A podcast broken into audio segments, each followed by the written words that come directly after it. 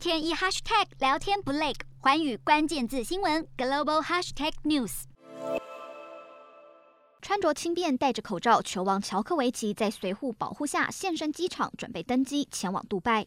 拒绝接种新冠疫苗的乔克维奇输掉澳洲签证法律战，旋即遭到驱逐出境，这为他能否在本赛季甚至之后高举第二十一座大满贯金杯打上一个大问号。他长期坐拥的世界第一头衔也恐怕拱手让人。对此，乔克维奇发表声明，表示对判决结果相当失望，接下来将花一些时间休息和恢复，并强调尊重法院裁决。不过，乔帅的家人在声明中提到，有政治因素介入才导致这样的判决结果，而塞尔维亚总统。火力全开，痛批澳洲政府。武契奇痛批澳洲政府政治猎物，也透露事后曾与乔克维奇通过电话，并鼓励他返国后国人会给他温暖的怀抱。另外，塞尔维亚全力挺自家球星，首都贝尔格莱德的地标库拉贝尔格莱德点灯向乔帅喊话，是塞尔维亚的骄傲。不过，在澳洲民众意见分歧。